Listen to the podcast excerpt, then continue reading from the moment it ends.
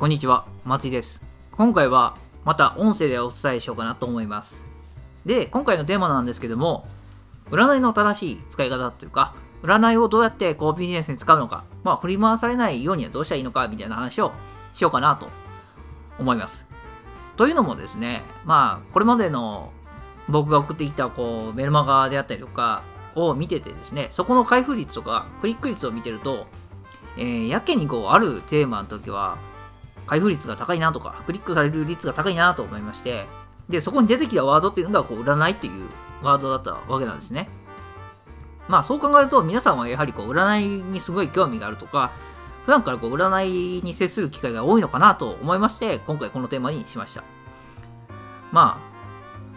皆さんはひょっとしたら、あの、2020年の運勢どうなるのかみたいな話を聞きたいのかなとかいうのもあるかもしれないですし、まあ僕自身は別に占い師でも何でもないので、皆さんの運勢どうなりますよっていうのは、まあ言えないので、まあ生年月日分かれば多少分かることはありますけど、じゃあ一人一人それに対して言っていくのもどうなのかなと思ったので、えーそれよりかは僕自身が普段占いに対してどのように、ね、使っているのかとか、どのようにこう接していいのかっていうところをお伝えした方が、まあ参考になる部分があるんじゃないかなと思って今回はそのテーマでいこうと思いました。っていうのも、まあ、そもそも僕自身がなぜ占いを学ぶのかっていうと、まあ、昔から好きだったっていうのもありますし、実はこう、占いっていうものはすごい歴史上重ねて、えー、こう、積み重ね上げられてきた学問でもあるので、すごくこう、奥が深いっていうのもあるし、えーまあ、人間を理解するっていう意味ではすごく、えー興味深いツールというか、ものなので、まあ、もともと僕はセールスライティングっていう、要するに、えー文章を使ってどうやって商品、サービスを売るのかっていうものをなりわいにしてた人なので、その中で、やはり一番大事になってくるっていうのは、すごくそのお客さんを理解する、市場を理解するっていうところが大事であり、どういった人がどういった悩みを持っているのかっていうのが非常に大事になってくるわけなんですよ。どういったものを信念として持っているのかとか、どういった価値観を持っているのかっていうのを、いうものをこう深く知っていく必要性があるわけなんですね。商品サービスを売ろうと思ったら。その時に、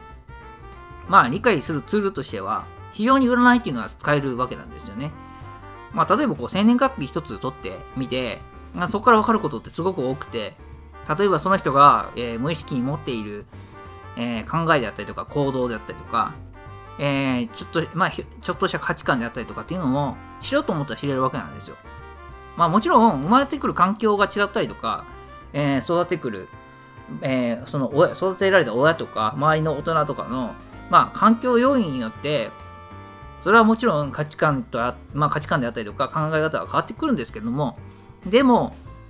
根っこに持っているものであったりとか無意識に持ってやってしまっている行動的なものっていうのはやはり変わらないのでそういったところで生年月日から見るものであったりとか占い的なものから見てその人をどういう人なのかっていうのをリサーチする、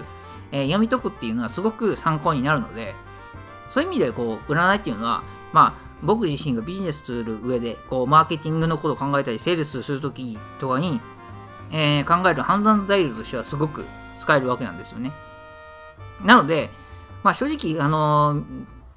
多くの人が、あのー使っているやり方だっていうか、まあ、当たる当たらない、まあ、えー今年の順位がどうだとかいうのには正直そこまで興味がないですよね。まあ、ぶっちゃけどうでもいいというか。それよりかは、その占いっていうツールを使って、まあ、どういうような人であったりとか、どういうような、まあ、僕が大まかに使うって言ったら流れですよね。どういった流れに今後なっていくのかっていうところは非常に、えー使えると思っているので、そういった意味では、あのビジネスであったりとかは使えると僕自身は思っているんですね。まあ、じゃあどういったことなのか、大きな流れっていうのは何なのかっていうところなんですけど、えーまあ、占いって僕の中で考える占いってどういったものなのかっていうと、まあ、天気予報と同じだと思ってるんですよ。まあ、運気予報ですよね。うんって言ってしまえばいいのかなと思うんですけど、例えばですけど、まあ、普段皆さんも天気予報見ると思うんですけど、その天気予報を見て、例えば明日の天気何かなって見るじゃないですか。まあ、雨だったりとか、晴れだったりするだろうし、あと、気温どんな感じなのかなとか、今日より寒いのかなとか、今日より暖かいのかなと、えー見たりとか、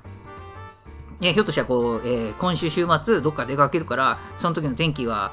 どうなってるだろうっていうのを調べたりするかもしれないですし、まあ、それと同じようなノリなんですよね。言ってしまったら。例えば、明日どうなるかはあんまり正直、そこを気にしても仕方ないので、その1ヶ月先どうなる、3, 3ヶ月、半年、1年後どうなるとかいういう流れですよね。まあ、大まかな流れとして、どんな感じで、じゃあ、僕の人生であったりとか、例えばビジネスパートナーとかクライアントの、えー、流れがどうなっているのかっていうのが分かっていると、まあ、いろいろと対策のしようがありますよねっていうところなんですよ。まあ、例えばこの先、晴れる、いい感じに進んでいくっていうんだったら、もっとそのタイミング、要するに上がっていくタイミングと同時にアクセル全開踏めば、もっと勢いよくいけるじゃないですか。逆に、じゃあこれから雨になる。で、ちょっと運気の傾向が下がっていく。要するに、ちょっと、ちょっとずつこう運気というか、あその人の流れ自体も下降気味やっていうのが分かっていたら、そのタイミングでアクセル全開にしますかっていうと、まずしないですよね。ちょっとブレーキかけようというか、ちょっとスピードを落とそうって考えるじゃないですか。そのグッと下がるタイミングまでになんか対処しようっていうような考えができますよね。もしくは、これから先、えー、こんな感じの障害が来ますっていうのが分かってたら、その障害を避けるために何か考えますよね、まず。もしくはその障害をなんとか小さくできないかって考えられるようになるじゃないですか。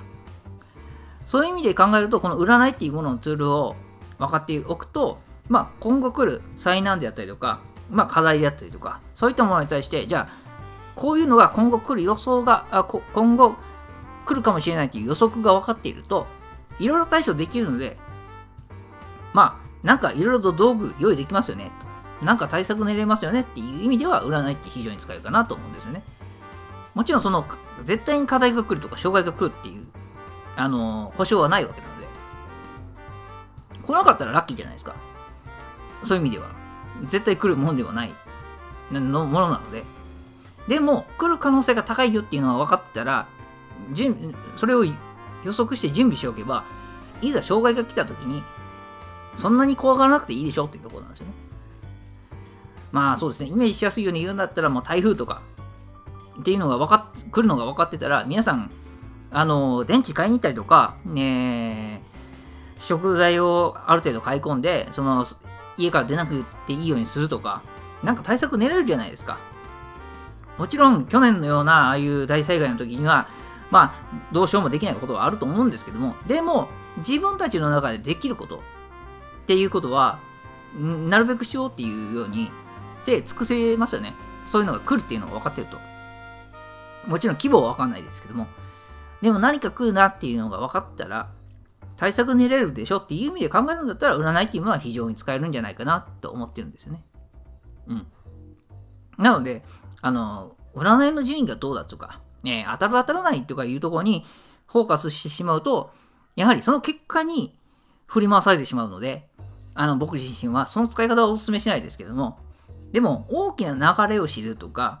これからどうなるのっていうものを、えー、俯瞰して対策を練るための、えー、情報として知っておくんだったらすごく有意義なものなんじゃないかなと思ってるんですね。あとは、えー、なんて言うんでしょうね。えー、人その人自身を深く知る、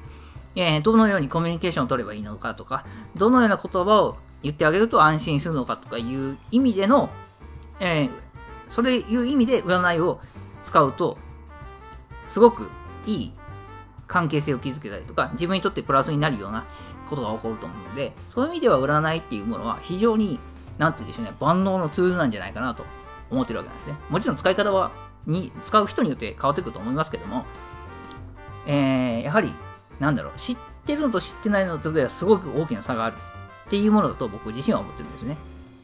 なので、そういう意味で考えると、まあ、占いっていうものを学んでもらうっていうのは非常に有意義なんじゃないかなと僕は思ってるんですよね。あの、占い師とかに聞きに行くよりも、自分自身が学んで、それを自分の人生にうまく使うっ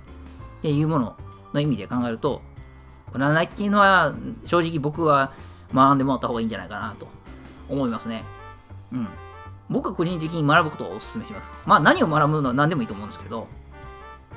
その、例えば西洋先生術を学ぶとか、ね、市中睡眠を学ぶとか、いろいろあると思うんですけども、まあ、そのどの分野を、ま、学んでもらってもいいと思うんですけど、一つの僕、まあ、あの自分のこう、なんだろう、精神安定剤的なとか、もしくはその自分の武器として占いっていうものを使うっていう意味で考えるんだったら、非常にいいツールだと思うんですよ、占いっていうものは。なので、まあ、非常あのまあ、良ければですけどね、学んでもらうのがいいかなと。でも、どうしてもこう占いにちょっと抵抗があるとか、で言うんだったら、僕はビジネスに特化した文学っていうものを使ってもらうのがおすすめかなと思ってるんですね。僕自身は実際、文学が結構メインなんで、普段使うときは。まあ、それプラス、今学んでる、なんでしょうね、あの、引用語行論っていうものがあるんですけども、その中に出てくる三名学的なものをも合わせて、今後どういうふうな流れになるのかっていうのは参考にしてるので、そういう意味では、まあ、そういったものも使うんですけども、占い的なものも使うんですけども、まあ一部はまあ文学ですね。文学でその人のタイプっていうもの、自分の中にある確固とした資質、コアとなる部分っていうのが何なのかっていうのを理解しておいて、まあ、プラス、えー、今後どういうふうな流れなのかとか、1年後どういうふうに進んでいくのか、10年後どうなのかっていうのを、まあ、情報として入れていって、じゃあそれを、その情報を参考にしながら、じゃあどういう方向に進んでいきますかっていう舵を切るみたいなイメージなんで、なんでまあそういう意味で考えると、自分の、なんだろうな、えー、コア、核となる部分を見つけて、それを強化していくものとして学ぶんだったら、てかそれを知るためにのツールとして一番おすすめなのは、まあ、他の占いよりも正直言ってしまうと文学の方がいいんじゃないかなと僕自身は思っています。まあ、あくまでこれは僕自身の感想であったりとか、個人的な意見なので、まあ、絶対にっていうわけではないですけども、でも何か、えー、自分の人生とかビジネスを有意義に、っていうか有有利に運ぶためのツールとして何かこういう占い的なものを学ぶとか使ってみるっていうのは非常に参考になると思うので、まあ良ければ皆さんも学んでいただければなと。で、もし文学がいいなと思う人が、まあいるんであれば、まあ僕が、えー、普段紹介している文学の内容であったりとか、まあ、あのオンライン講座とかありますので、そちらを試していただければなと思います。もしくは、あの、鑑定ですよね。まあ、一から自分で学ぶのはどうかっていう、まあ、あまり時間もないしっていうんであれば、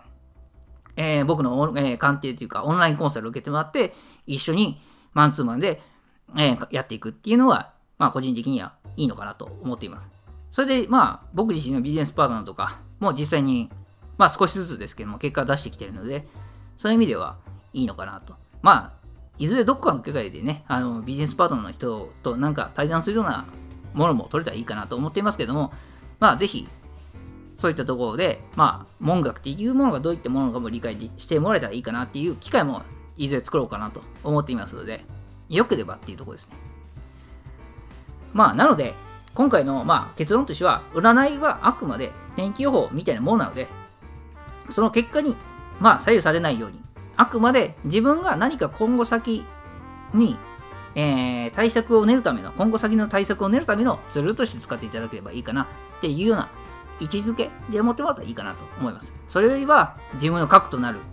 えー、資質、才能をが何かを知って磨くことが重要なんですよっていうところをさえ意識してもらえばいいかなと思います。で、ちょっと余裕があったら占いを学んでもらえたらいいかなと。何か占いを学問として、趣味として学んでもらえばいいかなと思いますので、ぜひ、まあ、占いをそういう風に使ってもらえたらいいかなと思います。あの、くれぐれも当たる当たらないに左右されないようにしていただければと思いますので、皆さんもぜひ今後、なんかこう、占い、なんか聞きに行くとか、そういったことがあれば、えー、当たる当たらないよりも、どういった流れなのかっていうか、大きな流れを知るっていうところを意識してもらえれば、非常に有効かなと思いますので、その点を、まあ、意識して、占いとうまく